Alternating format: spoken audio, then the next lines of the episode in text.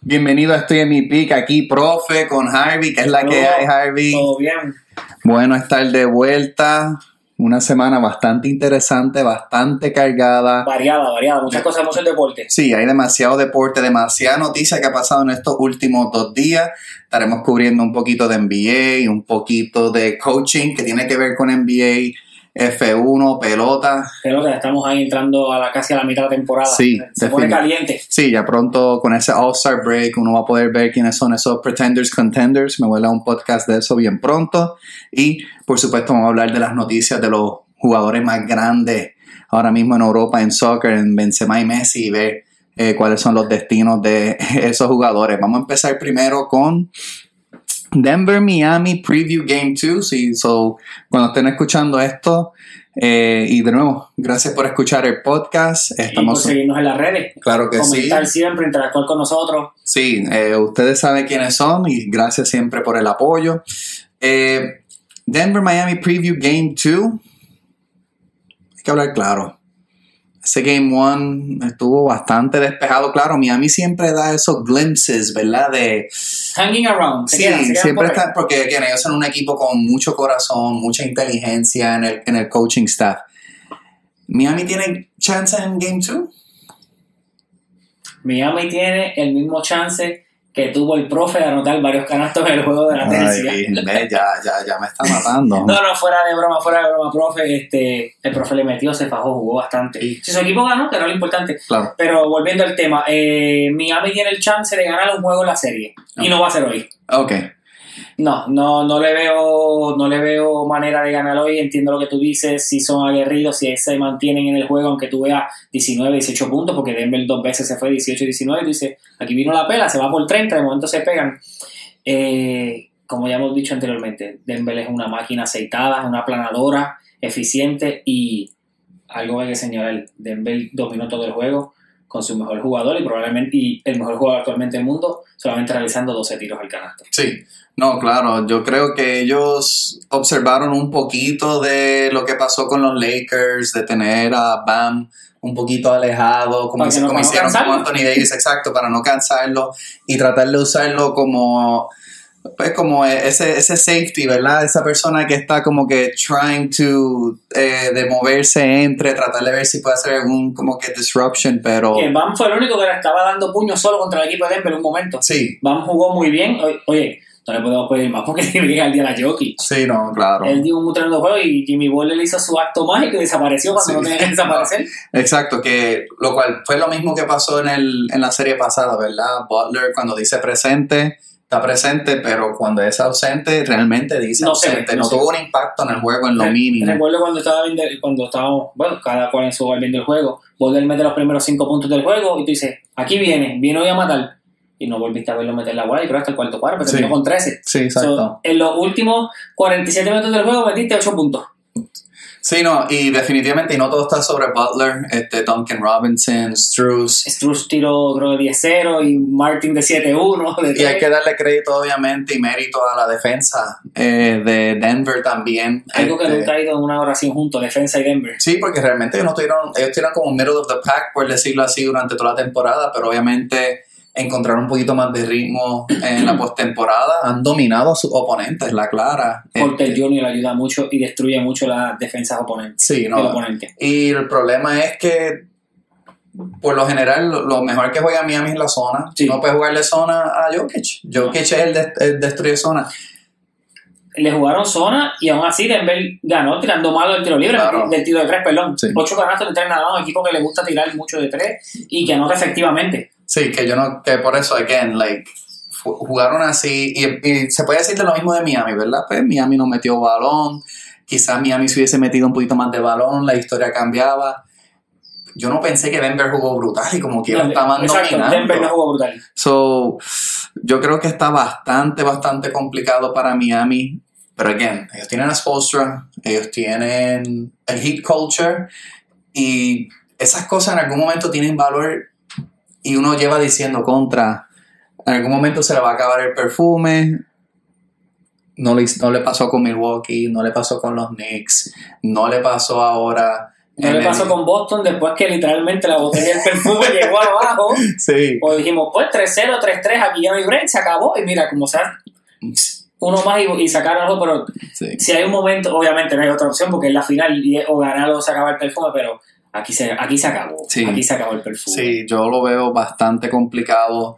Eh, yo creo que si Miami gana también, este, me pesa, este, porque yo, es que me gusta el underdog, este, hasta cierto punto, Pero, pero, en cierto punto, vaya la redundancia, Denver era underdog durante todos los playoffs, casi todo menos la primera ronda. sí, underdog en betting. No, y underdog en los que estaban analizando de que pues siempre mencionamos, no solo aquí, sino alrededor de casi todos los analistas de deportes decían, pues que no hemos visto que ellos han dado ese paso más allá, Denver es el first seed, pero es un first seed débil, cualquier equipo puede- de estos fuertes puede ganarle, y mira, no- a todos nos han callado la boca.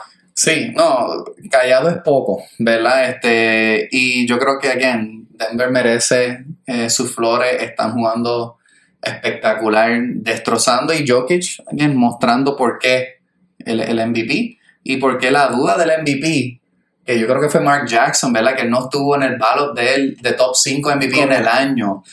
Mark Jackson tiene problemas serios.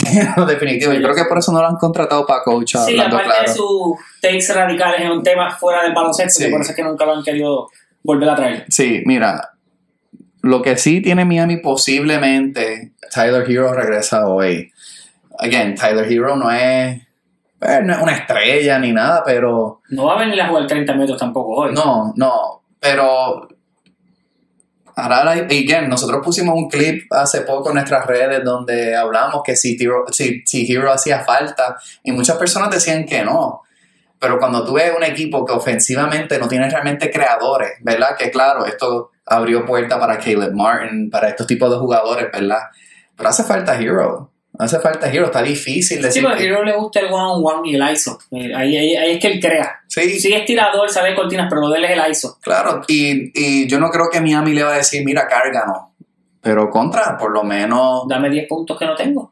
Exacto. Dame 10, 15 puntitos. Trata de ser un poquito más eficiente. Claro, alguien va a tomar un hit en los minutos. En la, la ocasión anterior lo mencionamos, lo vuelvo a decir porque volvió a tener buena actuación, aunque puedes catalogarlo como garbage time, pero en realidad no fue tan garbage time porque el juego no era que estaba por 30. Highsmith nuevamente tiene puntos Claro. en las manos. Claro. El hombre tiene puntos. Mira, si vamos a decir que Hero, pues, lo que te va a jugar 10, 15 minutos porque está fuera, hay que hablar claro, no está en game time shape, eso lo sabemos. Necesitas puntos desesperadamente. Highsmith los tiene, lo ha demostrado. Hay que ver si en un juego más, con- más cerrado, más, más competitivo, pues produce igual, pero ¿qué, vas a- qué puedes perder con probar que, mira, te voy, a, te voy a poner en el juego, dame 10 puntos, dame 10 puntos y nada más. Necesito 10 puntos tuyos para Claro. mantenerme. Sí.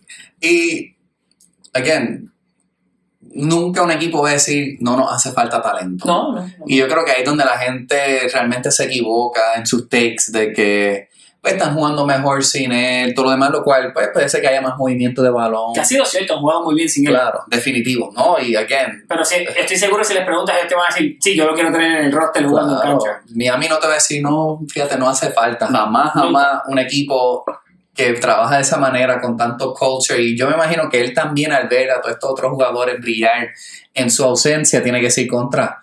Yo puedo ser parte de, esta- de, de esto que nos lleve, por lo Claro, menos. Yo puedo ser una ficha, porque están a cuatro juegos de ser campeones. So, yo creo que aquí no hay, no hay espacio realmente para esos egos, ¿verdad? Yo creo que Tyler Hero eh, va a saber hacer su rol. Y Sí. obviamente está Spolstra, ¿verdad? Y cuando tú tienes, again, ese heat culture detrás, es bien difícil que diga, pues él va a llegar a querer tirar las todas, a querer hacer esto, aquello. No, y no solo eso, el mismo Jimmy Butler no se lo va a permitir tampoco, ni los jugadores veteranos ahí que tienen ese rol de, wow, tú eres el chamaquito, pero calma, hay que Claro, respetar. definitivo, definitivo. Ahora, Denver está a tres juegos, ¿verdad? Y esto es un, un talking head point, pero es uno que amerita.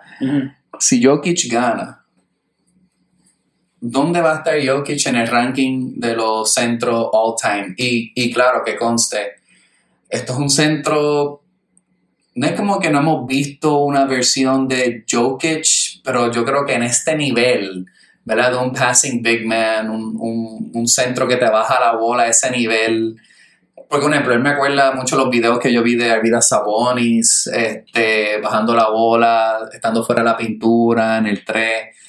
Pero el nivel de Jokic así, en los all-timers, ¿dónde, ¿dónde puede quedar Jokic si ellos quedan campeones? Pues mira, eh, antes de decir te va a quedar, eso que tú mencionaste, ¿sabes que antes conocíamos el término point forward, que ahí era pues Ah. LeBron, este es el primer point center que hemos visto, porque Sí. es aberrante. Mano, dos MVP, probablemente un MVP de final, un campeonato, eh, los MVP fueron back to back, casi un triple double nuevamente en el año, pero aún así lo que son, de- son creo que son siete temporadas, ocho que lleva, de ganar sí top 10, o, obligado, ya está en los top 10, porque aunque no tenga los stats acumulativos, el talento es- no se puede negar lo que tiene, no, no podemos negar lo que hay. Eh, top 5 todavía con un campeonato, creo que no. No estoy quitando nada a él, pero pues los otros tienen el resumen de otros campeonatos y los stats los vaquean, que no Ah. podemos tampoco ser prisioneros del momento, aunque si continúa este patrón va a estar top 5, probablemente top 3. Pero digamos como un 7, si queda campeón. Hay que tener en cuenta todavía, pues, uno que quizás probablemente es el mejor jugador de todos los tiempos también, Karim Abdul-Jabbar está ahí. Claro. Los accolades están, los stats están. Y está difícil alcanzar. Sí, ahí no hay break.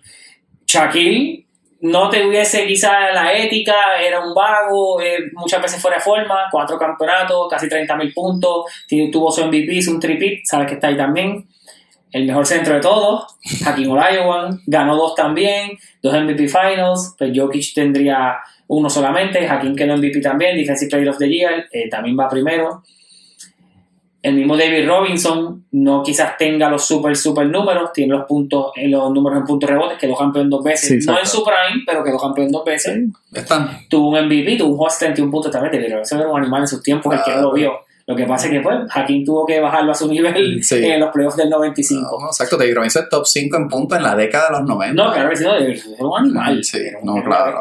Y para ganarle el score interno a Shaquille era que tenía que meter 71, 71 y lo voy a hizo. meter 71. So, Y no podemos quitar a Will. So, ya, No. ya te mencioné cinco que van primero.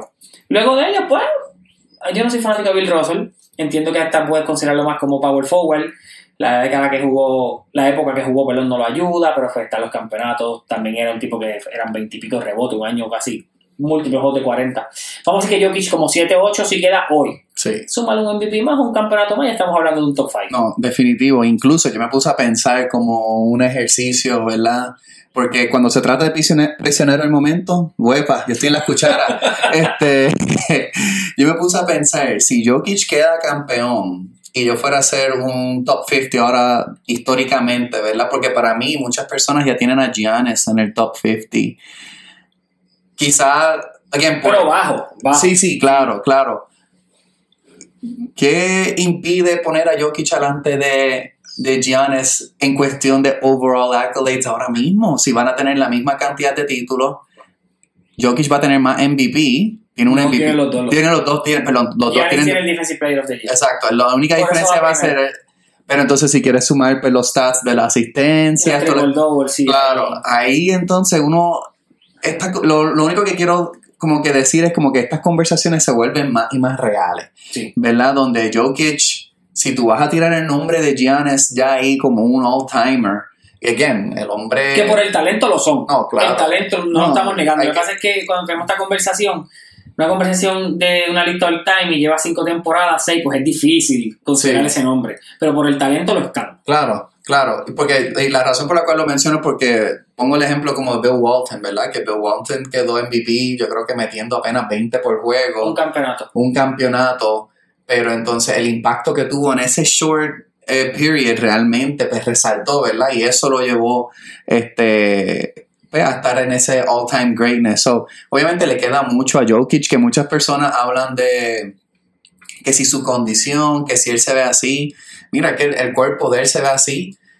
Pero yo he visto los videos y, el acondicionamiento de él está a otro nivel. Yo, Este, yo que tú lo podrás ver así, no se cansa. no, claro. Y para toda la actividad. Esa Claro, esa para toda la actividad que él hace, yo creo que ya, ya es hora de cuando se mencionen los greats, los all-timers, los GOATs, Jokic tiene que estar en la ¿Tú lista. quieres que te dé un, un dato que quizás te, no sé si lo conozcas o lo tengas por ahí y, y quizás te va a poner a pensar? Y aquí, aquí es donde vemos lo que mencionas, que aunque sí pueden estar en estas listas, no podemos tampoco ser... Y no, es- no es decir prisionero del momento en un mal aspecto, sino de que, mira, te falta Claro. 10 años para hablar de este tema. Jokic es el número 2 all time en PER, detrás de Jordan. O sea, ya Sí. le pasó a LeBron, pero no estamos diciendo que es mejor que LeBron. Claro, claro. Actualmente sí, pero no estamos diciendo que es all time. Sí. So, ves, ves como en parte sí, está ahí, pero o sea, tampoco es que voy a ponerlo ya No, detrás del definitivo. GOAT. No, definitivo. Y ese es parte del problema, ¿verdad? Coronan a mucha gente. Y again, Jokic tiene que ganar. No, The exacto. job's not done. Y esta conversación, si ellos pierden la serie final, pues se elimina. No, va en- para atrás. En una semana vamos a ver qué tal esta conversación este, va a haber este aged on us, ¿verdad? Sí. ¿Qué, qué tanto nos vamos a arrepentir? Ok, vamos a hablar de Boston un poquito. Boston, que perdió 3 de 4 juegos en su casa. Este, yo creo que Boston tiene muchas más preguntas que contestaciones ahora mismo. Vamos con la primera. Salió recientemente que Boston quiere retener a Mazzulla como dirigente. Primer error. Sí, yo creo que ya Boston, Boston está tirando la toalla para el año que viene.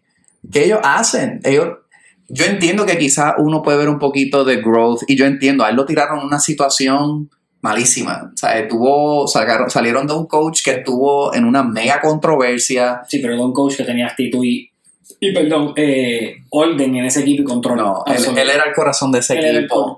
Y, y eso que empezaron mal con él, donde ellos no se llevaban con Udoka, ellos estaban bastante rebeldes con Udoka hasta que Udoka le dijo, mira, hay un propósito El que- detrás el de esto. manda soy yo. Claro, y eso era exactamente lo que necesitaban, que ya pues con Brad Stevenson pues, se veía que era más como tipo pana, Sí. ¿verdad? Entonces, Que para quizás eso está pasando, que Brad Stevens como está en la gerencia, pues el- la relación tipo pana con el coach le quiere tirar la toalla. Claro. Eh, yo creo que Boston está cometiendo un error bien grande. Sí. Eh, yo creo que tan pronto se acaba la serie, había que votarlo y había que firmar a Vogel antes de que lo cual vamos a hablar un poquito de eso. Y, y quizás Vogel no es la opción, pero tú necesitas una presencia. Bogut ya ganó. Sí, exacto. Vogel ha ganado, él lo ha hecho en distintos, o sea, por lo menos ha llegado a lejos en playoffs con distintos equipos. Lo cual, aquí vamos a hablar un poquito acerca de Vogel a Phoenix. Yo creo que eso es un error masivo. Ya casi no quedan coaches este, buenos ahí. Again, yo creo que están doubling down con, con Tatum. Parte de la razón por la cual yo creo que quizás se van a quedar con Mosula es porque hay una posibilidad de que no van a quedarse con Jalen. Ahora, te voy a decir por qué lo van a cambiar. Dale, Zumba. Lo, So- lo vi y aunque quizás ahora pueda sonar loco, no suena tan loco cuando lo piensas. Ya que el que te voy a mencionar necesita un cambio de, de ambiente rush. Straight one one, Jalen Brown por Jamorant. Ok. Uf, me gusta eso. Me gusta Y bastante. le das a Boston el point guard que nunca han tenido. Y le das a Memphis un tipo que cae en su cultura de grit and grind. Claro. de ellos fajón, le, le das las puertas, toma, tú eres la estrella completa, llévanos. Ellos tienen a Jones en el point guard, o sea, ellos tienen la, la posición de point guard cubierta. Y vas a salirte del personaje de Dylan Brooks, Bane puede quedarse en la 2 y a la misma vez Brown el de 3. Te quedas con el mismo roster, tienes los puntos, porque no pierdes los puntos de Jamora, los tienes con Jalen Brown.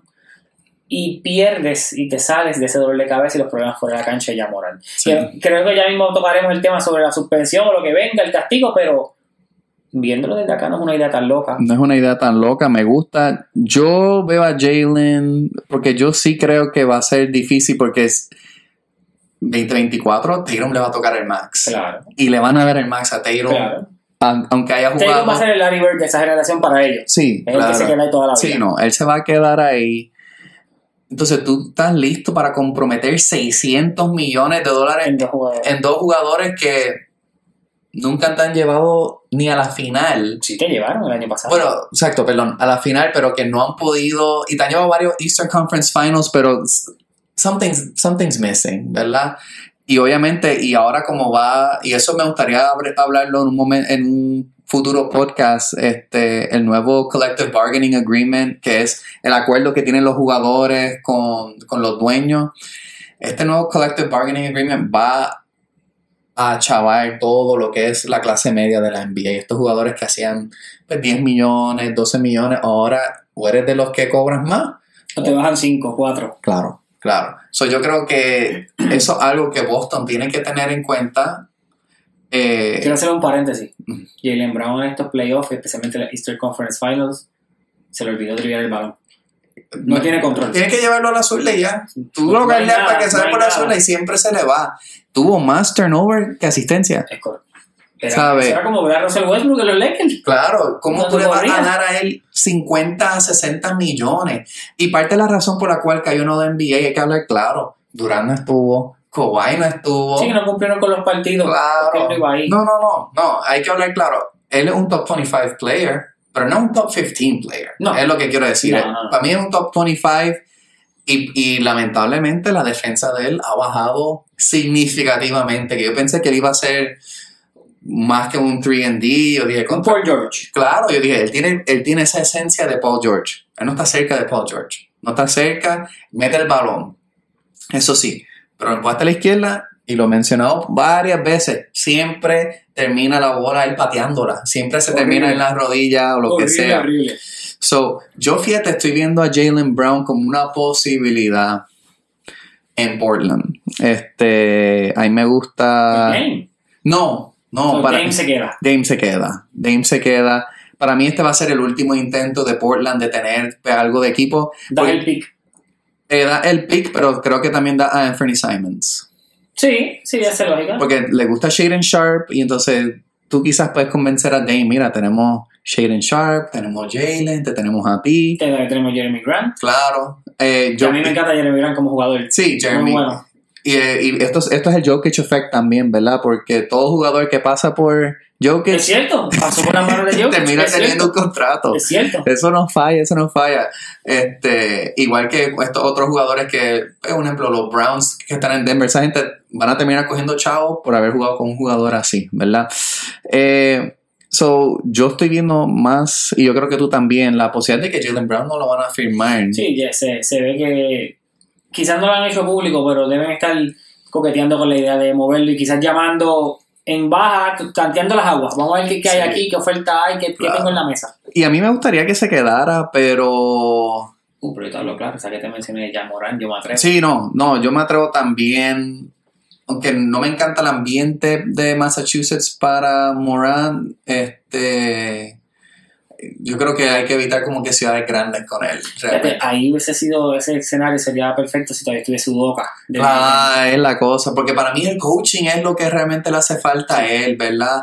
Porque lo pone en ese ambiente, pues obviamente este un pues lo va a poder tener ahí, qué sé yo, pero ya es bien alfa. ¿Verdad? Y yo no sé si, si Tatum va a estar mega cool con la idea. Y yo no sé si Tatum tiene el liderazgo que, un ejemplo, tiene Brown. Que yo creo que esa es parte de la razón por la cual están en duda. Porque Brown, aparte de ser un líder en cancha, es un líder fuera de la cancha. Y muchos de estos equipos también están con esa necesidad, ¿verdad? De tener un líder en cancha, fuera de la cancha. Grant Williams, ah, perdón, Robert Williams. No ha jugado 61 juegos en ninguna de sus temporadas, sus cinco temporadas en la NBA. Y en alguna de esas temporadas ha jugado menos de 40 juegos, en tres de ellas. Es hora de moverse de Time Lord o tratar de ver si él quiere firmar barato.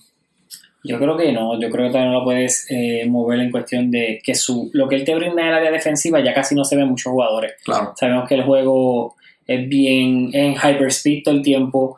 Eh, exige mucho atletismo de los defensores y no ya casi el 80% no quieren sacrificarse en defensa. Hay que ver, claro, si tú me dices que él te va a pedir 24 millones, bye Felicia, nos vemos después, eh, éxito en, tu, en tus futuros planes, pero no, yo trataría de negociar primero por, y le presento esa misma carta, digo, Robert, este, Robert, esto es lo que hay. O sea, yo te quiero aquí, tú has funcionado con nosotros, hemos llegado a tres Easter Conference Final corrida, a una final, pero tú también me has quedado a deber porque te, me no, me, no te, te he tenido en cancha el tiempo que te necesito. Sí. Vamos a llegar a un acuerdo, vamos a mantener esta relación viva y vamos a competir porque todavía tenemos a Taylor, Claro. tenemos las piezas. No nos rindamos. Ahora, qué sé yo, tres años. ¿Cuánto de tres años?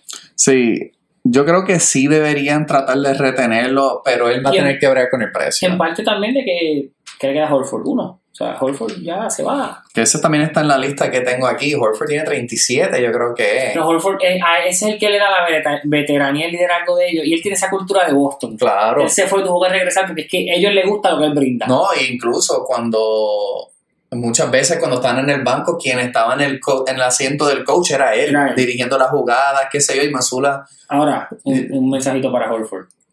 Tú eres un veterano. Eso de estar haciendo esto en Game One, eso no se hace. Claro. Provocaste lo que sucedió. Claro, no, no, se tiró el Grant Williams, Sí. ¿verdad? Este, sumamente innecesario.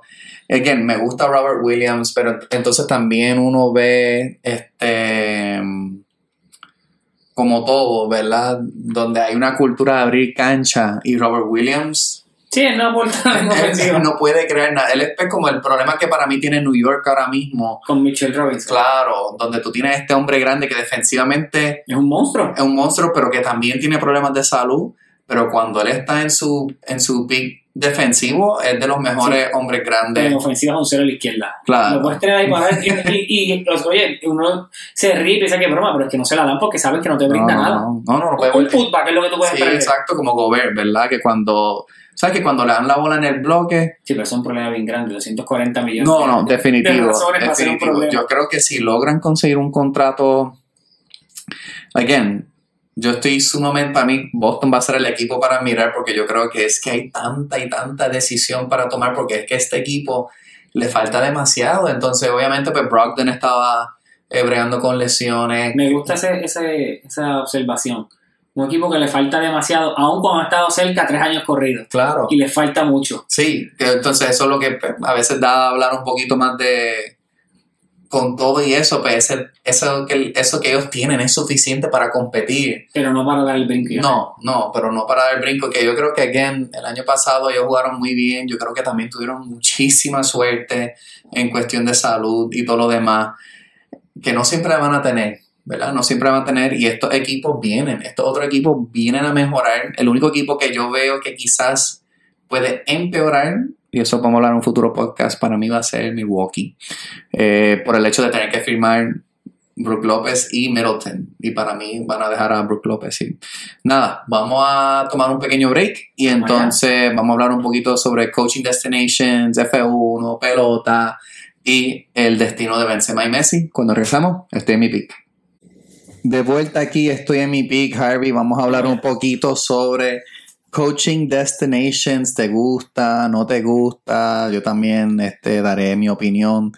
Frank Vogel a Phoenix, creo que fueron como cuatro o cinco años, yo creo que fue.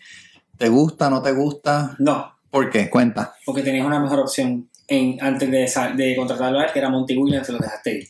Ok. No es que sea mal coach, de lo que quedaba la disponibilidad de agente libre de coach es buena, pero entiendo que Monty era mejor para ellos y ya la cultura de Phoenix, aunque pues se cambiaron eh, la gerencia, nuevo régimen, pero ah, nuevamente me inclino en que ya él tenía una cultura creada y como todavía está Chris Paul ahí, que fue parte de ese rebirth de ellos, entiendo que Monty era la opción a quedarse. Mira, a mí me gusta y no me gusta, ¿verdad? Way to stay on the fence. Este, yo, yo estoy de acuerdo con Monty. Yo creo que tenía el potencial de algo y yo incluso no creo que era ni la culpa de Monty de que ellos perdieran contra Denver. Denver, pues por lo que estamos viendo ahora, están a otro nivel y realmente Phoenix cambió todo por Durant, no tenían el talento. Eh, yo creo que ellos ven a Vogel como una posibilidad de tener una identidad de defensa, que yo creo que Monty realmente carecía un poquito en eso, porque yo creo que la ofensa no le va a faltar a esa gente. Pero el ellos llegaron a finales, tenían defensiva, tenían actitud defensiva. Claro, claro, que yo creo que también, El este, efecto del trade de Durant, de las piezas que deja ahí. claro, este, que yo creo que Vogel va a buscar eh, esas otras piezas que ayuden a, a realmente crear algo un poquito más defensivo y como habíamos hablado anteriormente, cuando hay un dueño nuevo, el dueño nuevo quiere su propio staff, él quiere todo este, de acuerdo como sea la visión de él.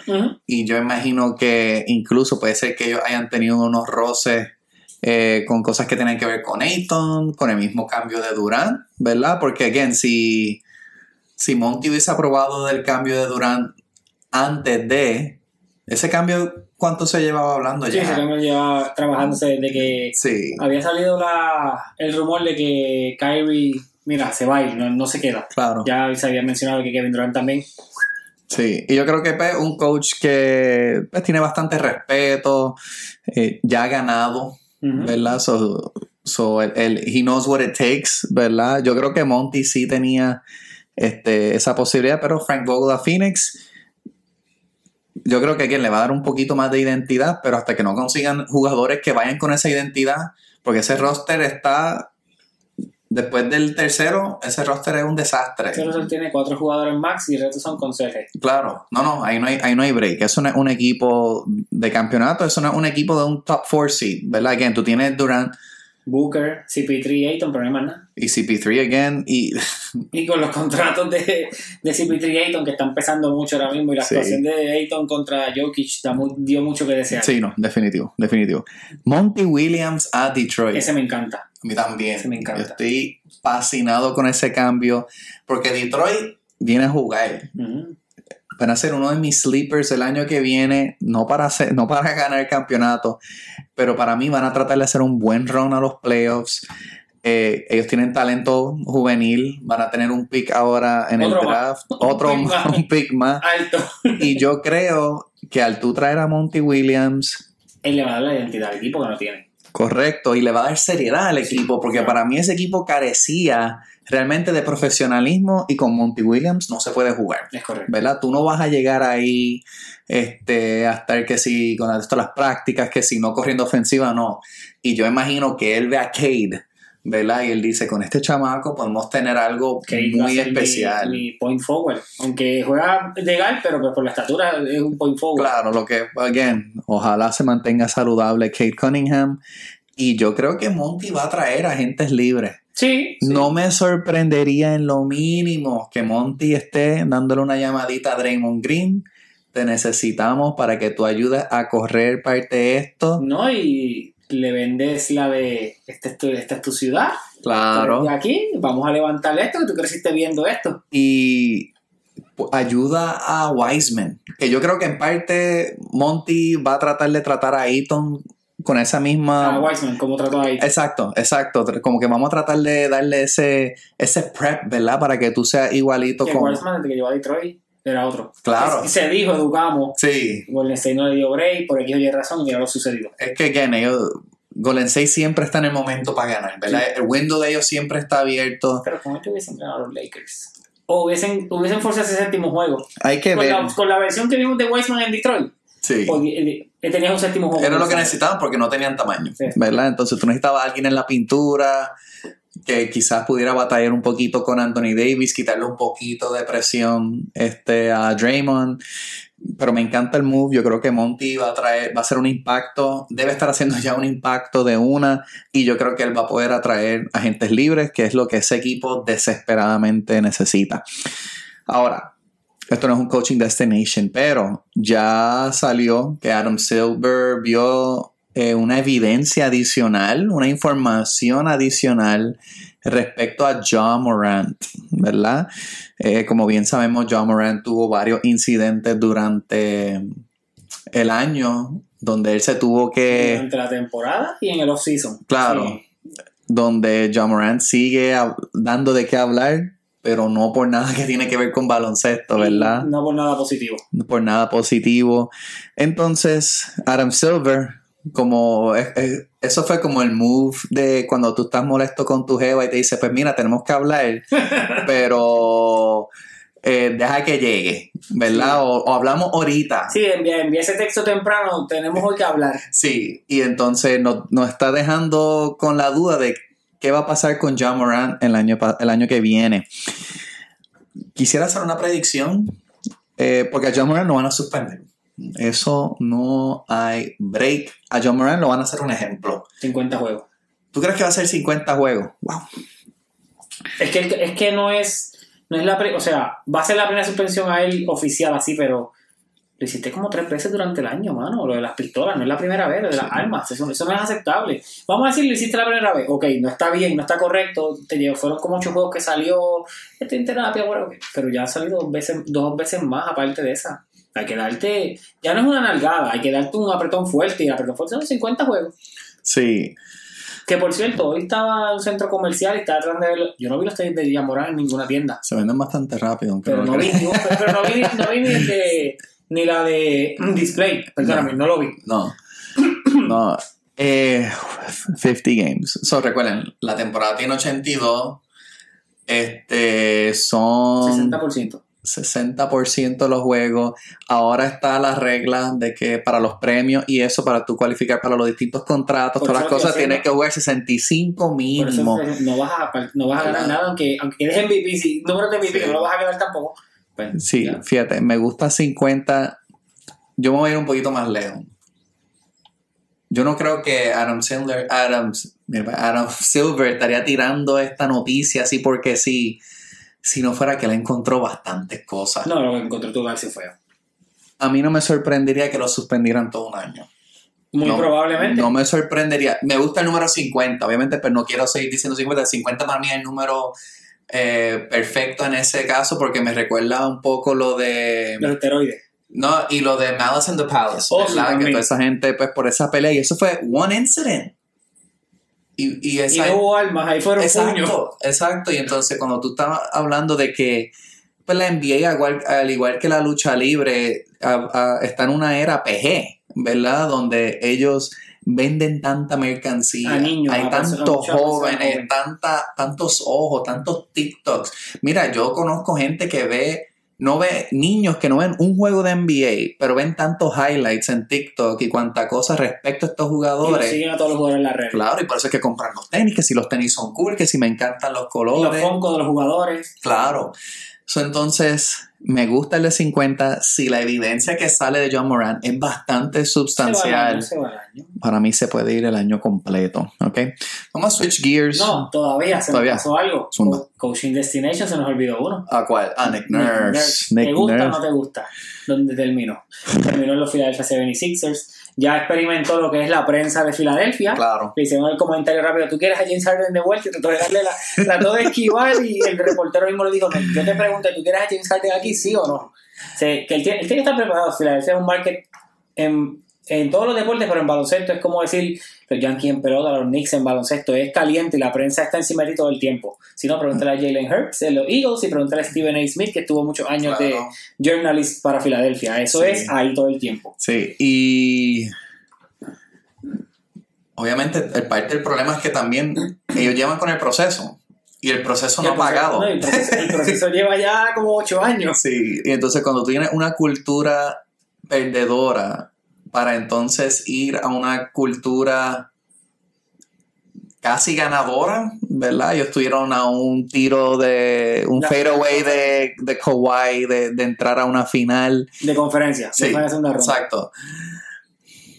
Y no pasan de Boston, todos los años Sí. mueres con Boston. Yo, para mí cualquier cosa es mejor que Doc Rivers, hablando claro, eh, excepto Missoula.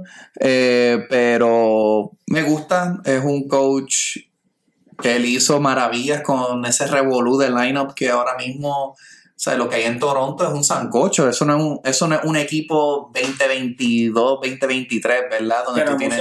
lo hablamos en los primeros episodios, muchas piezas para ir a buscar si quieres una ayuda extra Claro, tu equipo. claro. Ese es el equipo a buscar ahora a Toronto. Y, y no me sorprendería que digan, pues mira, dejen a, vamos a dejar a Harden caminar y pues vamos a traer a Van Fleet. Vamos a tratar de quizás buscar una man- algo más económico. Y, a- y uno ya conocido bajo el sistema del Claro, claro. Eh, que obviamente quizás es el momento de Unleash Maxi, ¿verdad? Y, y no tenerlo pues, detrás de Harden o con esa preocupación de que va a afectar el ego de Harden. Yo pienso que llegó el momento de que ahora con Nick Nurse hay que mover a Tobias Harris. Se va. Sí. Contrato es horrible, pero again, voy a hacerle un quote a este famoso jugador. Tobias Harris over me. Ya tú sabes lo que quiero decir. Sí. Tobias, eh, again, yo siendo Nick Nurse y la gerencia de Filadelfia estaría diciendo lo mismo, bye Felicia. Sí. A mí no me encanta el contrato de él tampoco. Lo único bueno de Tobias dentro de. Él te da pues, lo suficiente. Pasa es que él te da como cuarta opción, pero te cobra como primera. Sí. Y yo creo que pues en el momento pues se pensó que quizás su defense iba a estar bastante fuerte. Y lo bueno es que era un jugador callado. Sí. Uno nunca lo ve en las noticias, no está metiendo la pata, no está hablando basura, pero cobra demasiado dinero. Ahora la pregunta es, ¿quién se atrevería a llevarse ese contrato? ¿Verdad? Eh, yo estoy tratando aquí de ver cuántos años que le quedan a ese contrato eh, de Tobias. Bueno, Tobias le debe quedar uno porque él firmó el mismo año que Jimmy se fue. y Jimmy está en su cuarto año con, con Miami. Sí, so, debe quedar uno. Pero fueron 5 por 180, lo mismo. so, a menos que tú consigas eh, algo por ese hace que quizá el trade deadline siempre están buscando esos wings o qué sé yo. El valor para ese contrato de Harris, eh, sí, está hasta el próximo año cobrando casi 40 millones. Sí, porque sí, va, va escalando. Sí, exacto. Este, lo cual Pero es expiring. Es at- atrae, atrae la movida. atrae un expiring. que quizá A mitad de temporada pagaste la mitad y algún equipo te dice, ok, me voy- te lo voy a pagar. un contender, pero si Philly está tratando para el, para el- para el contention, yo no, yo no los veo a ellos soltándolo. Eh, again, el contrato está asqueroso y eso es parte del problema por el cual no pueden firmar otros jugadores que no sean pues, jugadores en el mínimo, tener suerte en el draft, pero también juegan bastante bien, so es bien difícil eh, poder entrar en buen position en el draft. Vamos a switch gears este, para F1. ¿Viste lo que dice ahí? Switching gears. Este Gran Premio de España fue hoy. No hay sorpresa. Ganó Max freaking Verstappen de nuevo, Y despegándose de Checo. Despegándose a todo el mundo. No, pero que Checo estaba ahí hasta hace dos carreras y luego de dos carreras ya son Sí, no, ya. como cincuenta y pico puntos. Sí, no, ya eh, la ventaja de Max, incluso Max puede tener dos carreras sin entrar en ningún punto DNFs. Y se queda. Y él como que ya sería el número Sí. uno, Checo ganando, Ganando ambos ambos no, no le pasa. y llevándose eh, fastest lap también. Eh, Max estuvo, y para mí ha sido, para mí fíjate, la carrera pasada de Mónaco fue un poquito más impresionante por el hecho de que ese no es el estilo de carrera donde Max realmente como que show out. Y no se había conocido anteriormente que era, ok, luces bien. Había lucido bien, pero no espectacular. No, no. Y en la carrera de hoy él lució espectacular. Nadie estuvo cerca de él. Incluso todo el mundo empezó con goma blanda, menos él, Checo, Leclerc y yo creo que fue este Logan Sargent. Y con todo eso que él estaba en la goma mediana, no había forma de alcanzarlo. No había Es que- forma. Es que, no hay break. Cuando tú estás en ese, en ese pick, Sí. él sí está en un pick más, No, más allá no, de todo. tú dices, es no. absurdo. No, lo de él está a otro nivel ahora mismo. La gran sorpresa, slash no sorpresa, porque se sabía que Mercedes venía con unos upgrades y entonces llegaron podium, dos y. Hamilton, Hamilton lució, para mí fue el, el- para mí fue el chofer del día. Este, obviamente Max, esto se espera, ¿verdad? Ya el, el carro está tan ready, pero con el- los struggles que estaba teniendo Mercedes, que todo el mundo estaba, bueno, ahora Mercedes está detrás de Aston Martin y Hamilton se lució, él corrió súper bien, él tuvo pace bastante Y lo parte- necesitaba. Hamilton llevaba una temporada Sí. hasta ahora. O, o sea, no, no vamos a decir flojo de esto, pero pues, para lo que uno espera de él, pues sí, estaba muy por debajo. Claro, claro. Y obviamente, nunca está de más cuando tienes a Shakira Oh, en sí, el paddock sí. viéndote Qué casualidad. en Barcelona, casualidad regresando. Eh, salió que habían salido a comer. Eh, Fugar está en España, Shakira está acabada de irse de Barcelona, o sea que la, la relación no está bien, pero ella dijo presente. Sí, no, claro. Invitada especial de Mercedes. Ninguno sospecha que hay nada, ¿sabes? No, no, ellos son buenos Una amigos. mera casualidad de la vida que Shakira se encontrara No. viajando luego de estar en Miami también hace par de semanas cuando Sí. estaba en, en la carrera. No, eso fue este. Eso fue bastante. A Barcelona. Sí, no, eso fue como que I'm here. Sí. Este, perdón que te salpique, ¿verdad? Eh, buena esa, buena esa. mi worst driver of the day, este, porque el driver of the day tenía um, A Luis. A a Luis. es el mismo mío. Es más, yo te voy a ir más allá antes de que me digas. Mi worst driver of the day es el worst driver del, del mes y del año hasta ahora. Ya tú vas a ver por qué. Ok. Vamos a ver. Pues fíjate, yo tengo Worst Driver of the Day eh, a Valtteri Bottas, el de Alfa Romeo, por el hecho de que él es, él es un veterano ya. Es caballo. Es un caballito, claro, el- ese carro no es el carro, Bueno, es ¿verdad? el Mercedes, que siempre estaba ahí compitiendo.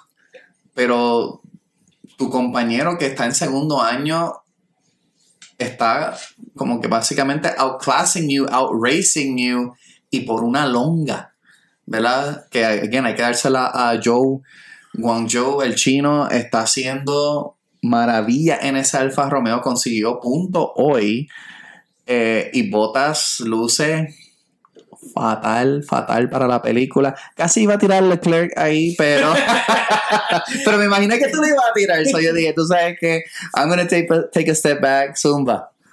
Bueno, ¿qué te puedo decir? O sea, eh, entiendo en quedar séptimo hoy, pero no es que es el peor spot de una carrera, pero de Ferrari ya van dos años, yo creo que este es el tercero que se espera demasiado. El año pasado estuvo ahí, ahí con Max. Esas primeras carreras era, la- iba a ser el race entre ellos dos. La primera mitad de la temporada fue uno, uno, un, tú uno, yo uno. Claro.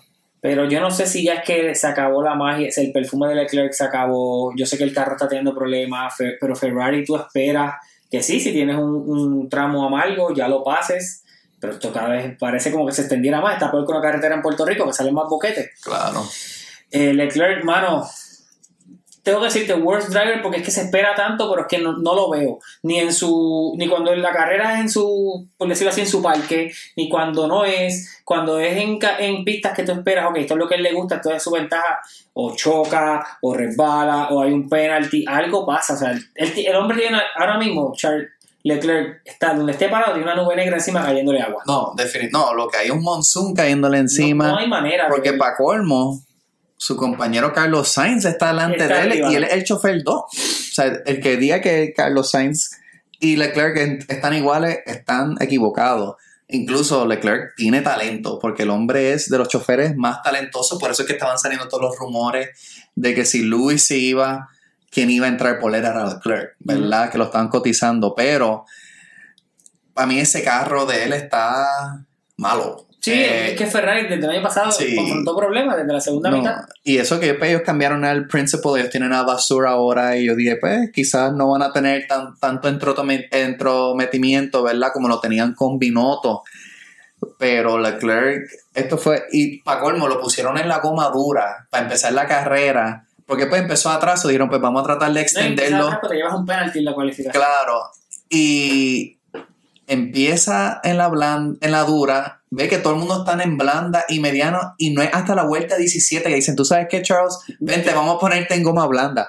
¿Sabes? Ferrari, ¿qué tú haces? Todo el mundo en freaking blanda o tres o cuatro en medianas nada más, que era Max y, y Red Bull. Sí.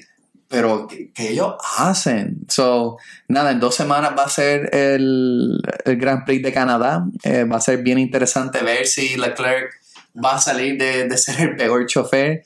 Y lamentablemente, Sí. eh, Debe haber algún prop bet de el chofer que más rápido vaya a estrellarse el primero. Yo apuesto a Leclerc siempre. Porque la está teniendo. Oye, no es que le estoy deseando que choque ni nada, pero es que la, la tiene mala este año. sí, no. La no. tiene mala. Y, ese, y ese premio de Canadá, mucho, siempre hay mucho accidente. Sí, sí, sí. Eh, siempre, siempre hay cuatro o cinco carros que terminan fuera. Eh, vamos para MLB. Wow, Yankees, Dodgers. Este, esa serie que antes pues, uno la- solamente la podía ver en, en serie mundial. Ahora con Interleague, este, uno tiene es- esa oportunidad de ver eh, pues, los dos equipos más Famoso. más famosos, más grandes. Eh, no son ahora mismo los mejores, pero son de los mejores, ¿verdad? Este. Aunque claro, mi- mis Yankees, nuestros Yankees podrían estar mucho mejor, ¿verdad? Estamos struggling en algunas áreas. O mucho peor. Claro, definitivo, Estamos con todas las lesiones. Eh, estamos uno y uno. Este, hoy tira Germán, que ya dieron la advertencia que si Germán lo cogen de nuevo con el sticky, son 50 juegos, si no me equivoco, Ese. Ese se Ese, ese. No, o sea, digo, no digo que se va a cuestión de que lo vayan a, a coger, pero sabes que si te pillan. No, y si te suspenden, ese no regresa. No, no. Ese no regresa. Claro. Ahora, claro, ¿tú crees que Cole tiene un poquito de sticky? Ahora mismo no. Ok, pero tú crees que en un momento lo tenía.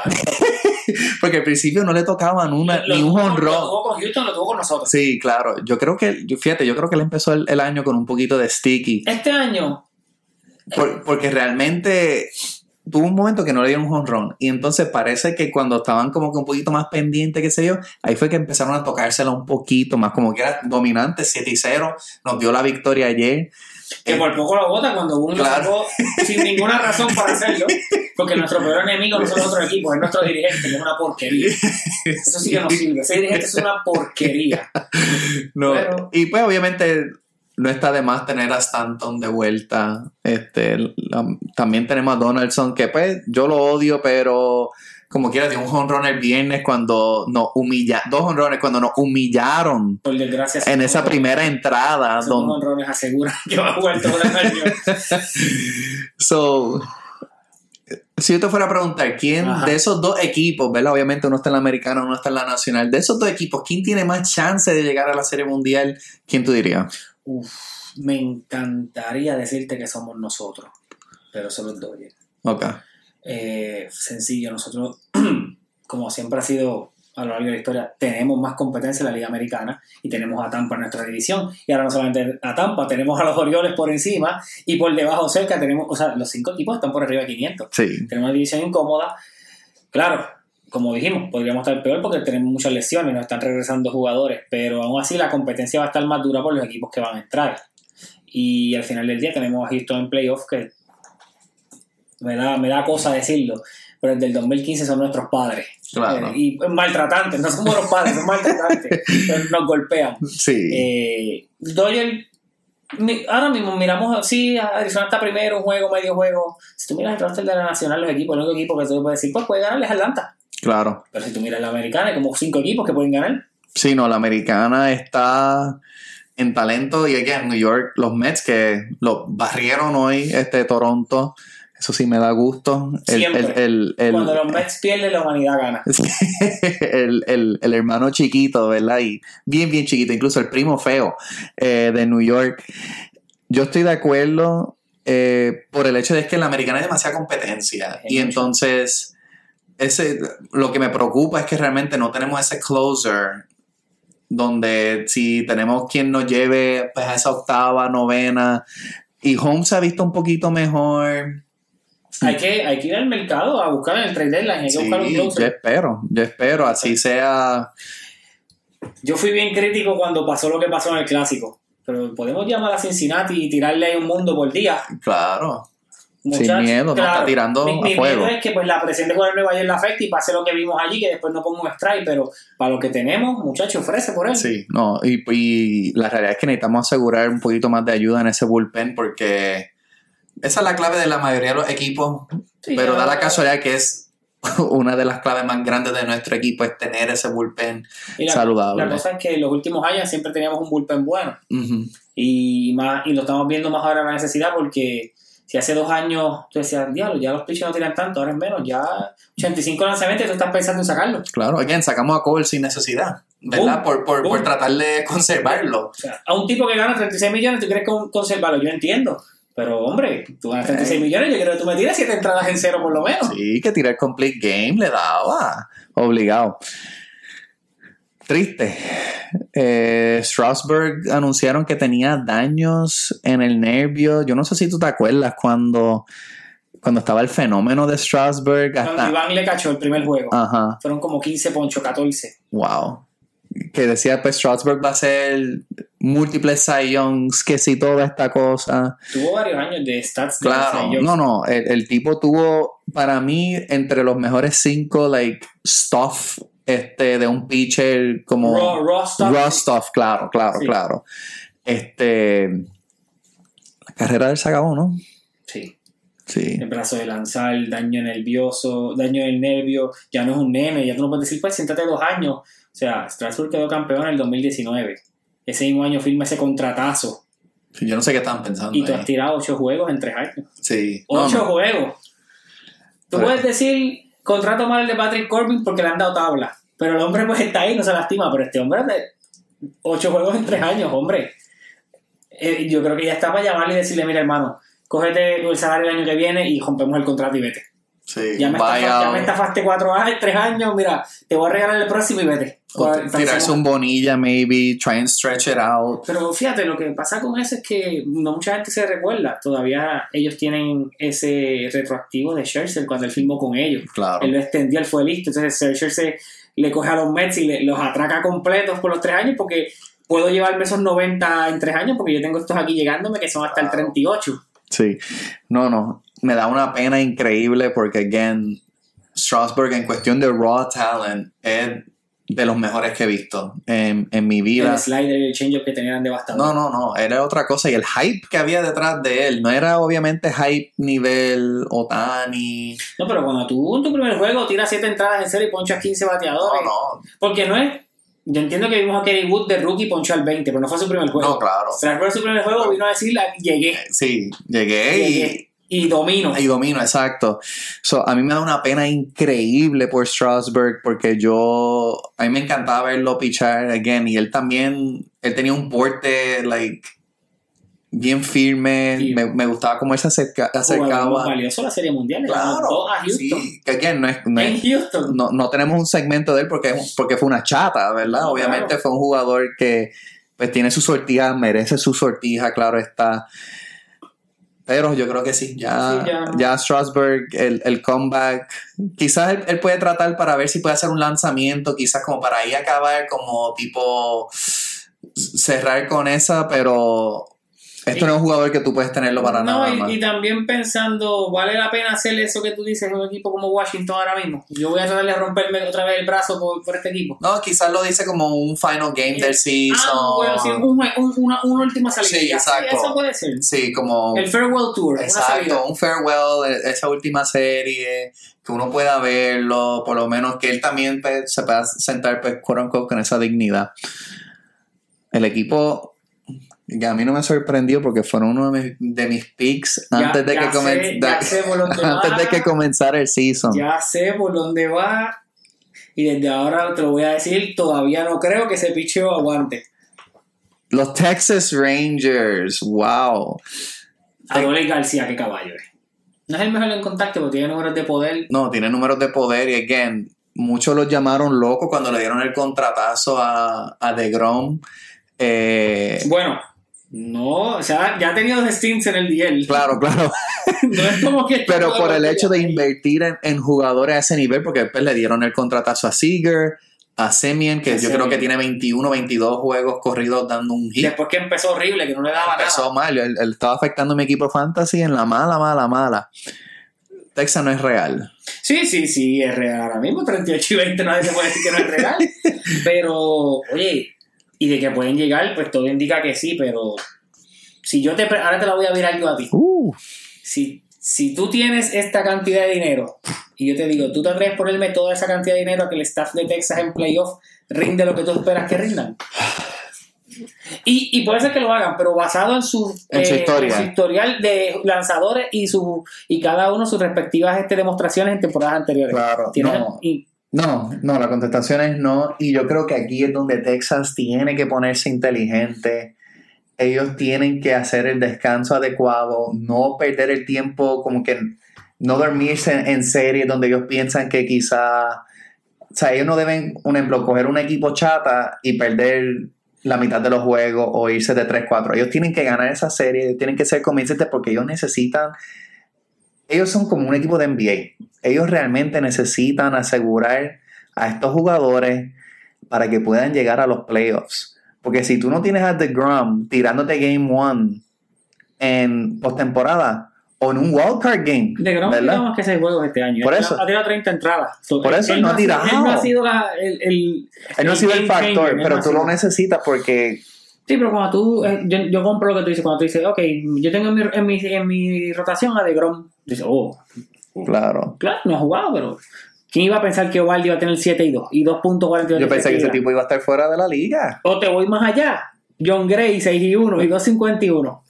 Que vaya, güey, John Gray y su esposa hacen tremendas donaciones, eh, le donan cada ponche, le donan dinero a unos albergues de animales en Texas. Nice. Eso No, eso se aplaude a Mira, fuego. Somos pet lovers aquí. Somos pet lovers aquí. Y para su esposa y toda su familia, mira. Claro, somos pet lovers. Tremendo dato. Me, me Sí, encantó. sí, Harvey, sí. siempre, Harvey siempre dando la milla Ya- extra. ya me sabes, fascina. Ya tú sabes. Y uno más que, aunque no está, no ha tirado mucho también, está como de Grom, pero ha tirado más. Donning tiene 4 y 1 y 2.6 de 2.06, un tipo que el año pasado hace dos años tuvo como 6.47. Sí, sí, no, malísimo, que No. espectacular actuación y como te dije, yo creo que pues, deben mantener para llegar, pero pensar que me van a dar esos números en playoff pues, está pues, ronda corta la primera, 5-3. Again, mira, si lo hacen fabuloso. Después que no sea contra mi equipo, contra mi equipo que se pudran todo y le hagan 10 carreras, pero como tú mismo dijiste, eres el, que- el que cree en ellos. No te atreves a ponerlo en No. ese aspecto. No, again, yo- y yo creo, eh, va a ser bien interesante para mí. Texas va a ser el equipo a ver en el trade deadline si ellos van a, tú sabes, pull the trigger y tratar de conseguir unas piezas adicionales, porque again, tiene una nómina grandísima. Sí, tú lo ves así como un equipo que ya hace años que no gana nada ni, ni unos playoffs, o sea, la nómina está bien pesada. Sí, no, again, le están pagando a Seager, le están pagando a Semi, le están pagando a DeGrom, y ellos tienen muchos chamaquitos jóvenes que va a llegar su momento donde ellos van a necesitar dinerito también. Ellos deben tratar quizás, again, de hacer esos moves, asegurar el bullpen, porque ellos tienen chance de ir a los playoffs, que again, ellos fueron una vergüenza estos últimos años y posiblemente hacer un poquito de daño. No sé si son reales, again, por el bullpen, pero eh, estoy bien pendiente. Estoy Lo sé, lo sé, porque me lo quiere restregar en la cara. Ahora, último segmento, Harvey. Ya sé, gracias por todo. No, no, fuera de relajo, eh, ambos somos madridistas, yo más que tú, yo sé que tú tienes tu amor con Newcastle y todo. Hoy dijo adiós Karim Benzema. Eh, yo entiendo por qué lo haces, tienes 35 años, ganas todo y aseguraste el paycheck más grande de tu vida, pero por mucho, o sea, 3 años, 643 millones de dólares. Qué absurdo. Nadie le iba a decir que no. Pero antes de abundar un poquito en eso, en Saudi Arabia, los próximos que vayan allá, eh, Karim lo ganó todo, como ya dije. Hicimos lo que nadie ha hecho en Triple en Champions, ganó cinco veces, balón de oro. O sea, tú ganas el balón de oro y la temporada después dices, ok, pues me voy, ya logré el cometido. Un jugador bien infravalorado, Demasiado. eh, nunca fue egoísta, siempre se echó para atrás para alimentar. Obviamente, sabemos, cuando tú juegas con un tipo como Cristiano Ronaldo, tú no puedes, por más, tú puedes tener el mismo talento que él y tú tienes que decir, ok, yo voy para atrás y tú, tú eres el, el spotlight. claro. Nunca dijo que no los alimentó tanto a él como a Christian a Gareth Bale. Formaron el mejor tridente de Europa. O sea, hubo, hubo tridentes legendarios, pero ninguno como la BBC. Ujú. O sea, 642 goal involvements, eso es absurdo en 5 años. Sí, sí, no, eso no otra no hay manera de tú compararlo. Y cuando vino los, los tiempos un poco más oscuros, que ya Bale no era el Bale que era, y Cristiano se fue, Benzema dijo, ok, me toca a mí ser la cara. Yo nada más le digo a, a Karim, gracias, eh, disfruta todo ese dinero que vas a hacer allá, te entiendo. Y Florentino, llegó el momento, creo que ya hoy aseguramos a Jude Bellingham, esa es la ficha joven, Sí. por favor, haz lo posible, Harry Kane, a ti es el que te queremos, ya tenemos a Frank García, José Lu va a ser el backup, Harry Kane te toca a ti. Sí, yo creo que. Y regresa Brahim Díaz porque se fue a Asensio, Brahim sí, regresa. en el blown. Sí. Eh, creo que te lo mencioné hoy por la tarde. Ya vi una noticia que Modric creo que se bajó el salario para terminar este año, entonces irse. Ok, fine, pero yo entiendo que tanto Ancelotti, Pérez y si, como te dije, traes a Harry Kane, otras piezas, porque un striker viene, no lo tenemos. Hay que decirle, bueno, Modric, Cross, que son leyendas como Benzema, no se pudieron ir con él los tres a la vez, que sería ideal irse todo, todo el núcleo al mismo momento. Pero este año es step back, menos jueguitos, hay que dejar ya sembrados en el medio Bellingham, eh, Camavinga, Chumeni, Valverde que juega por la derecha, a ver si lo puedes retrasar a su posición y rotas a los cuatro medio campo, pues Ceballos también está ahí. Y por la izquierda, por la derecha traerías o sueltas a Rodrigo, o usas a Brahim Díaz, o mencionaron a Kai Havertz, yo también lo traigo. Caí. Aquí hace falta eh, no solamente el talento que esté en las posiciones titulares, en fútbol hace falta mucha profundidad, porque son muchos juegos de muchas ligas. No, y cuando tú estás jugando para que en campeonatos, cuando tú estás jugando para ganar todas las copas. No, y ahora lo dice, Chelsea no va a jugar para nada el año que viene. Bendito Chelsea. sea, Kai va a estar más que contento de irse de Ya lo Chelsea. dijo, dijo que su, su meta era Madrid. So, ya- Kai, Kai y otra cosita, Harry Kane que lo mencioné. Eh, yo sé que quizás él está persiguiendo el récord de ser el, máximo goleador de la Premier de la historia. Sí, por eso el rumor Pero- de Manchester United Pero está Harry fuerte. Kane, ¿qué tú prefieres? ¿Ser el máximo goleador de la Premier League y nunca ganar nada en tu vida? ¿O ir al Real Madrid, ser uno de los mejores goleadores de la Premier en la historia y quedar campeón en la Liga y en la Champions? Porque yo te digo algo, Ronaldo solamente tiene como 100 goles en la Premier y es considerado uno de los mejores Claro. goleadores, por lo que es. Así que Harry Kane, olvídalo de ser el mejor goleador. Aquí hay que ganar Silverware. Sí. Y para terminar, si Haaland juega 7-8 años en Manchester City, nadie le va a romper el récord No. de gol. Así que olvídate de eso. ¿Cuánto hermano. fue que 36? 36. Oye, hizo el récord de gol en una temporada en su primer año. No, Y ten en consideración, Haaland va a tener como 4 años más a De Bruyne, No, va a tener como 5 a Silva. O sea, olvídate el récord de goles, ay. vete a ganar campeonatos y eso le van a estar dando para alimentarlo. No, ahí no hay manera. Él es un 9 de dispararme y darle. Sí. Ya está.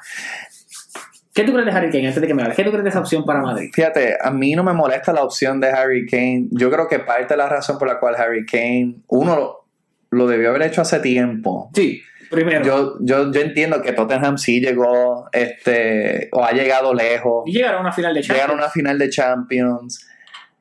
Pero, como se dice en inglés, soy mucho English, este, pero así soy yo. The writing was on the wall, ¿verdad? Ya se sabía. Y entonces, yo no sé qué él le sigue viendo a Tottenham. Yo me imagino que es que él no quería seguir como los mismos pasos de Bale y decir, pues también yo me voy a ir al, Re- al Real, qué sé yo. De Bale y de Modric. Y de Modric también, ¿verdad? So, yo me imagino que parte de ese orgullo, como que yo voy a tener mi propia identidad, pero hello, tu propia identidad va a ser yéndote a Manchester United. Y a quedar debajo de City, porque City no, no hay indica, No. índice alguno de que va a estar por debajo. United no tiene nada que buscar con City. Nada, nada, nada. Y, again, ellos estuvieron a un paso de estar cuarto, ¿verdad? Este, pero obviamente es un upgrade, este, porque pues eh, United siempre quería tener ese 9, ¿verdad? Trajeron a Ronaldo, tratar de ver qué ellos podían hacer con Ronaldo.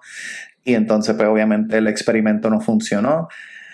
So, entonces, pues lo más lógico es que traten de traer a Kane. Kane obviamente también está al otro lado, ¿verdad? Pero 29 años todavía de edad. Sí, este, pero son unos 29 donde ha cogido bastante candela, Eh, especialmente por su compromiso también con eh, Inglaterra como Exacto, tal. el efecto ¿verdad? de jugar en la Premier League. Claro, esos 29 en la Premier son como estar los 35 en la liga, ¿verdad? Donde Mm. realmente tú estás cogiendo tanto cantazo fuerte, donde todos tus oponentes son tan, tan buenos. Eh, sí, obviamente, para mí lo, lo inteligente sería ir a- al Madrid, lo acomodarían rápido. Este, lo que sí es que también hay jugadores que no les gusta tener tanta expectativa encima de ellos. Y- No, claro, y si tú vas a Real Madrid, sabes que la expectativa es ganarlo todo. Ahí no hay break Sí. de que si hago esto o no. Él quizás él pensará, yo seré un Hazard de la... Oye, Hazard, a ti no te doy gracias por nada. Nos timaste por cuatro años, o sea. Asensio, sí, Asensio fue uno de los mejores sustitutos de su era, de su época. Sí, claro. Era el super sub. Tú necesitabas un gol, era él, pero tú Hazard, tú no robaste Sí, por no, eso Hazard again, brilló tanto en, En Chelsea. en Chelsea, llegó ahí, Que llegó a Madrid todavía joven, que dijiste, ok, aquí es el tenía todo el de todo. potencial, todo. el mundo lo veía a él como, the- again, the next big star. Hubo un tiempo que él fue el, el, tercero o cuarto mejor del mundo después de Ronaldo y Messi. Sí, él El siempre- Neymar, él estuvo ahí. Sí, Él siempre estaba en that sort of conversation, pero Una, tengo dos preguntas. La primera, si no es Kane, ¿quién es el la sustituto para la posición de Karim Benzema? ahí es que yo no sé si entonces ellos simplemente dirían, vamos a tratar de quizás change up el, el formato de cómo nosotros jugamos. Pero no hace falta un striker. No, claro, hace un striker. Este, Que por eso hice la mención de el cambio de los jugadores veteranos, porque si viene Kane, Kane no va a jugar de falso 9, él va a jugar de la punta al frente. Claro. Entonces tienes que tener a los Bellingham, que ahí entraría Havertz, porque hay que crear más del mediocampo. No, Benzema era casi un mediocampista más que Claro. se le traía. Y ahí que, si traes un puro 9, pues tienes que hacer esto. So, ¿quién, tú, ¿Quién tú pones a sustituir esa posición? es que- O traes, como mencioné yo, a Harry Kane y cambia la estructura de que jugar más con el mediocampo a crear. Sí, yo, yo creo que el move ideal y yo creo que el move que again, Real Madrid debe perseguir es el, el, el de Harry Kane. Esto porque la tortuga no pregó mal. Sí, no, claro. Tú ahora te comes el contrato en París y en 2025 free si te da la gana, si no. Sí, pero again, no me sorprendería, porque es que para mí en fútbol es básicamente cualquier cosa es posible, ¿verdad? Donde quizá ellos toquen la puerta de nuevo a PSG. Ahora que se están desarmando también, pues PSG se Sí, está rompiendo. sí, porque Messi, Messi se va para Messi se va, Ramos se va. Ese, salió un rumor de Neymar para United. Sí, So, parece que se va a ir. Esto nos está probando también que PSG no sabe tratar a sus estrellas, ni no, No. tiene orden alguno. Entonces, ok, segunda pregunta y última. ¿En qué lugar en all time está Benzema en Madrid y overall? para mí cuando menciones Yo sé que overall es bien diferente, es difícil, pero más o menos uno Sí, porque again, range. cuando tú tienes ese rich history, ¿verdad? De jugadores, no más, no más, obviamente no va por encima de Ronaldo, No. Ni de Stefano. ni de Stefano. Yo lo tengo más o menos ahí a la par porque obviamente tenían roles distintos, pero yo veo a Modric también ahí y yo digo contra, básicamente están como atados uno al otro en ese aspecto. Pues ambos van por encima de Zidane. Uy, Sacha. Es que, uy, I don't know. Es que, again, es que Estoy hablando de la, en Madrid primero. En Madrid. Sí, sí, exacto. Y again, cuando vemos los títulos, los accolades, cómo lo hicieron, con la consistencia que lo hicieron. Se va como el líder en títulos, empatado con Marcelo, Sí. de la historia del equipo. Benzema está tri. Sí, sí, Me yo lo puedo poner ahí. Sí, lo que pasa es que, again, un tipo dentro de bastante callado, hizo No, su rol. O sea, siempre, siempre dejo que los, los pintorescos tomaran el rol. Claro. Yo juego para mí, pero cuando me necesitaron yo estuve aquí. No, exacto. y el run del año pasado nadie lo puede borrar. No, no. Nadie va a igualar ese run de Champions. No, no. En los cuatro cruces no eras favorito, enfrentaste cuatro bestias de equipo. Estuviste perdiendo en los cuatro cruces, menos en la final porque fue 0-0 y la ganaste. Sí. No, no. es- o sea, en la historia, o sea, si hacen algún. O sea, no me sorprende si algún día hay una estatua de él. Sí, O sea, porque realmente él es demasiado, ha sido demasiado clave. Y again, él se pudo haber ido. Cuando, Cuando Ronaldo, Ronaldo se fue, él se pudo haber ido, incluso estaba rumorado a irse. a irse. Y se quedó. y se no, quedó. No, yo me quedo. Tráeme a Vinicius que yo lo voy a ayudar. Sí, y mira para allá. Jesus Christ.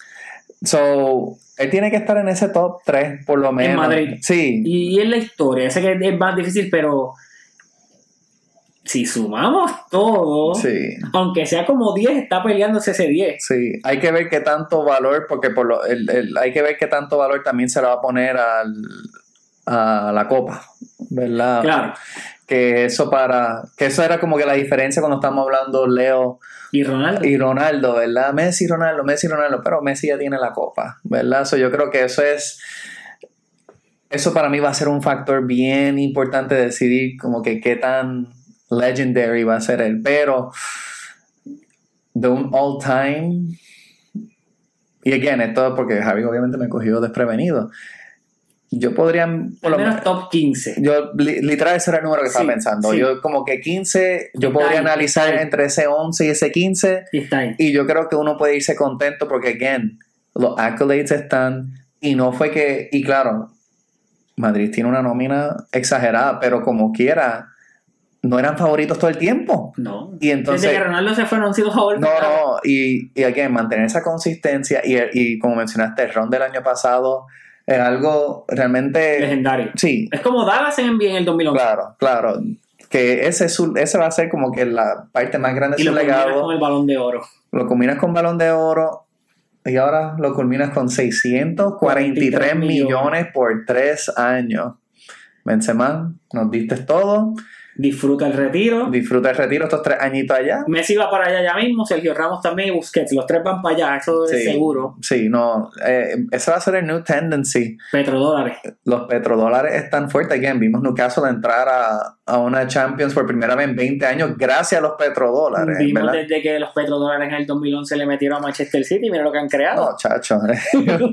pues es igual. Sí, no, no, los petrodólares a la vez que llegan, los equipos simplemente cambian por completo. Y entonces Arabia ahora, y uno ve los- esos talentos grandes, pero ellos van a empezar a bus- poder buscar estos otros talentos. Sí, de, pues de, de la mitad del paquete, por decirlo así. Sí, claro. Lo que ellos necesitan tratar de hacer es buscar una manera de que estos jugadores de grande impacto, que no pase como en MLS, ¿verdad? Que traigan a estos vienen a retirarse. Exacto, vienen a retirarse, que sea, mira, no, trata de mantener... Ronaldo puso número. Claro, claro, Ronaldo puso número, traten de mantener este nivel de competitividad, pero busquen una manera de desarrollar también.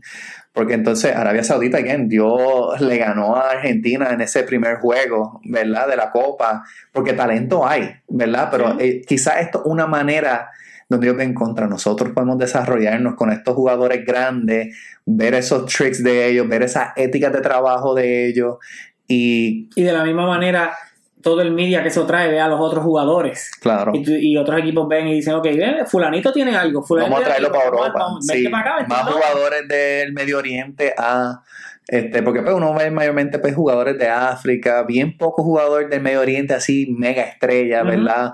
Que no sean que mencioné África, como los Salas del mundo, pero realmente, o si vienen de Turquía, pero realmente del Medio Oriente, sí, Arabia Saudita, bien, bien, poco. Y que sean élite en esas ligas, bien poco. No, no. Gracias a Harvey por haber estado en Estoy en mi peak. Sintonizan todas nuestras redes, ya sea Instagram, Spotify, YouTube, Apple Podcasts, ahí pueden encontrar todos nuestros podcasts. Y recuerda, siempre hay que estar en nuestro pick. Nos vemos en la próxima.